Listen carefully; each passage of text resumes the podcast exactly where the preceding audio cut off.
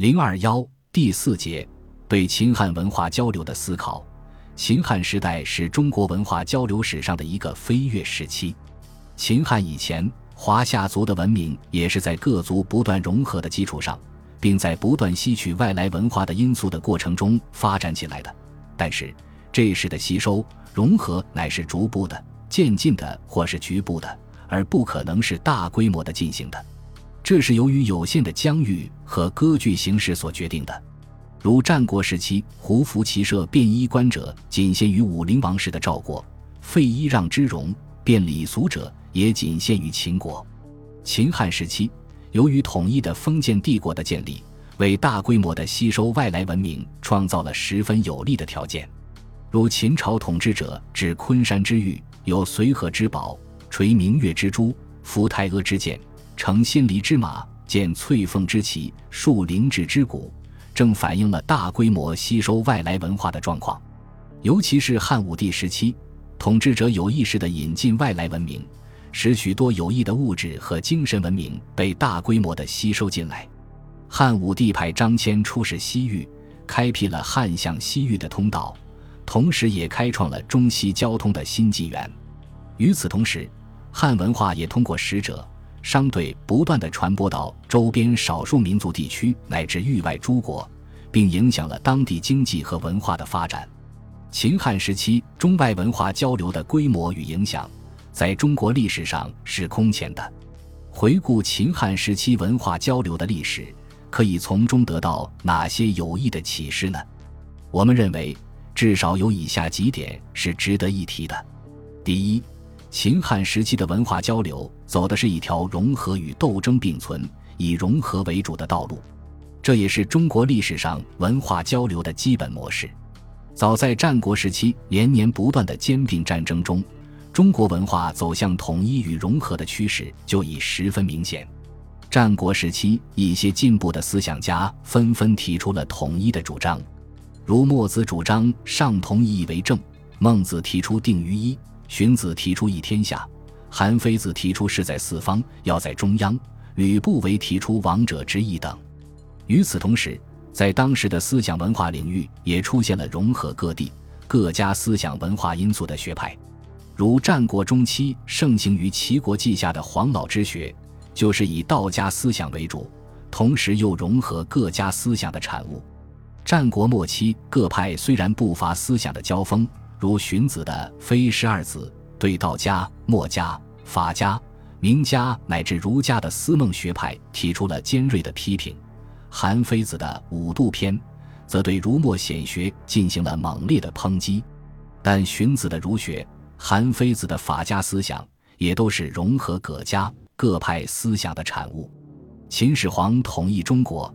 在政治上，代表了自战国以来人民要求安定统一的历史潮流。但是，秦朝在思想文化上主要推行的法家路线，对于法家以外的思想学说，采取高压政策，加以压制，重法令而轻德教。这一思想文化政策最终成为其覆亡的一个重要原因。汉初统治者吸取秦朝覆亡的教训，采取黄老无为而治的统治政策。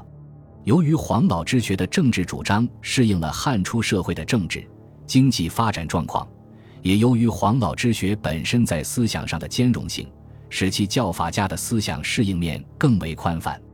到汉武帝时，董仲舒建立了新儒学，融合了百家争鸣中的阴阳五行家、法家、道家等多家思想，更融合了先秦以来孔、孟、荀诸派儒学思想。使之成为一个有机的思想体系，基本完成了中国各地思想意识的统一。虽然其间又经历儒、道、法各家及儒家内部各派之间的斗争，但是统一与融合则是主流。在中原汉族与周边少数民族、中国与海外各国的文化交流中，尽管也发生过各种冲突、战争，但文化间相互吸收、融合也是主要的。第二。秦汉时期，在中原汉族与周边少数民族、中国与海外各国的文化交流中，曾有过不同的交流形式，但不论是采取何种形式，最终都促进了文明的进步。如汉同匈奴、羌、西南夷以及西域诸族的斗争，贯穿于整个秦汉历史时期。这种斗争表现为军事的、政治的和经济的不同形式，其中军事斗争居于十分重要的地位。毋庸讳言，战争对双方社会、经济和文化的发展起了一定的破坏和阻碍作用。例如，匈奴的入侵杀掠人民畜产，给边地生产和人民生活带来了极大的破坏。但是，纵观汉匈之间的战争，无论哪方取胜，都对文明的发展产生了积极的影响。事实证明，汉皇朝在同匈奴、羌、西南夷及西域诸族的斗争中，不断地吸取各族文明中有益的成分，并将先进的中原文明传播于各地各族人民。如汉武帝为了大量引进大渊良马，曾多次派使者求之，一备大者数百。小者百余人，汉帅一岁多者十余，少者五六倍。最后不惜诉诸武力，结果李广力战大渊，获山马数十匹，中马以下母聘三千余匹。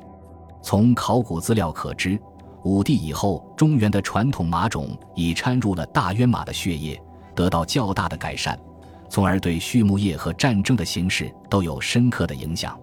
至于从西域等地传入的物产，如芝麻。胡麻、绿豆、黄瓜、大葱、胡萝卜、大蒜、葡萄、苜蓿、香料、珠宝等，还有从匈奴、西域等地传入音乐、舞蹈、杂技乃至宗教等，都已成为中华文明不可分割的一部分。而秦汉时期当年因战争的需要，在边境的屯田及移民活动，则起到了将先进的耕种、灌溉和兴修水利等技术向外传播的作用。从秦汉时期匈奴人遗址的考古发掘中，就有汉代生产的铁器等物品。匈奴人向汉人学习了冶铁技术，使匈奴迅速进入了铁器时代。社会形态也由原来落后的原始社会过渡到奴隶社会。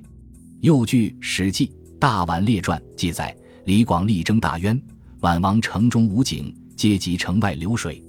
后来宛城中新得秦人。之穿井，而其肉食甚多，可见大渊人是在同汉人的战争中，从汉人那里学会了穿井技术。该传还记载，自大宛以西至安西，不知铸铁器，即汉使王族祥教铸作他兵器，得汉黄、白金，折以为器，不用为璧。这是中国冶铁技术向西传播的证明。秦汉时期，中国的丝绸、钢铁。冶铸和水利技术等传到周边各族，远及中亚、罗马和欧洲地区，对世界文明的发展产生了深远的影响。直至今天，世界上不少国家仍把中国人笼统称为汉人，正可说明秦汉时代对世界影响之深，其文化传播之远。至于中国的邻邦朝鲜、日本、越南等，不仅从中国学到了许多实用的生产和生活经验。而且在语言、文字及思想等方面也深受中国文化的影响。第三，秦汉时期的文化交流史证明，尽管各地、各族乃至各国经济文化发展水平总是存在着一定的差异，但是交流对于双方都是有益的。任何一个民族不能以老大自居，以不平等的态度对待他族、他国，否则必然会招致反抗，并对文明的发展带来负面影响。在中国古代，汉文化在与周边各族文化的比较中，一直处于较为领先的地位，因而，在社会中流行着一种轻视他族文化的优越感。鲁班固《汉书·匈奴传》说：“故先王度土，中立封基，分九州，列五府，务土贡，指外内，或修行政，或招文德，远近之事异也。是以春秋内诸夏而外夷狄。”夷狄之人，贪而好利，披发左衽，人面兽心。其与中国书章符、异习俗、饮食不同，言语不通，必居北垂寒露之野，逐草随处，涉猎为生，割以山谷，拥以沙木。天地所以绝外内地。是故圣王禽兽处之，不逾约事，不就功法。约之则废禄而见妻，攻之则劳师而招寇。其地不可耕而食也。其民不可陈而处也，是以外而不内，疏而不欺，政教不及其人，征硕不加其国。来则成而御之，去则备而守之。其目义而贡献，则皆之以礼让，积靡不绝，使屈在彼。盖圣王之与蛮夷之常道也。这种以我为中心、以老大自居的思想，在中国古代的士大夫中相当普遍的存在，因此很具有代表性。如一代大儒董仲舒就认为：“义动君子，利动他人。如匈奴者，非可以仁义说也。”独可说以厚利，节之于天耳。很显然，在董仲舒的心目中，汉文化与匈奴文化是不可同日而语的，两者不是平等的关系，有优劣之别。这种心态有时也反映到政治上，并对秦汉时期的汉与其他民族的关系产生了消极的影响。典型的如王莽时期，本来汉与匈奴关系自宣帝以来一直较为稳定。术士不见烽火，生活在和平环境中。但是，由于王莽采取民族歧视政策，侮辱性将匈奴改为公奴，单于改为单于，以不平等的方式压迫人，结果导致汉与匈奴的关系再度恶化，战火又起。又如东汉时期不断内迁的羌人，本可以与汉族人民友好共居，但由于东汉政府官吏及豪强对他们的欺压、奴役。引起羌人的不断反抗，战火连绵。东汉初年，班彪就说：“今凉州部皆有降羌、羌胡披发左任，而与汉人杂处，习俗技艺，言语不通，数为小吏侠人所见轻夺，穷秽无聊，故致反叛。”因此，他建议对羌人进行安抚，令护羌校尉持节领户，理其怨结，遂时巡航，问所疾苦。名将赵充国正是采取了这一策略，所以才在中国西北边境取得了辉煌的业绩。同样，东汉时曾强盛一时的北匈奴，也因为采取民族压迫政策而受到了历史的惩罚。南部攻其前，丁零寇其后，鲜卑击其左，西域侵其右，最后被汉军彻底击溃。匈奴主力离开了中国边境，走上了遥远的西迁路程。可以说。匈奴在与汉朝的斗争中之所以失败，很大程度上应归咎其对西域及其他民族的不平等政策，而汉族则通过与其他民族的交流与合作变得日益强大。总之，秦汉时期的文化交流史说明，民族与民族之间、国家与国家之间的交流，对于促进各自的文化发展都是有利的。那种排斥、压制其他民族文化的政策是行不通的。最终要受到历史的惩罚。本集播放完毕，感谢您的收听，喜欢请订阅加关注，主页有更多精彩内容。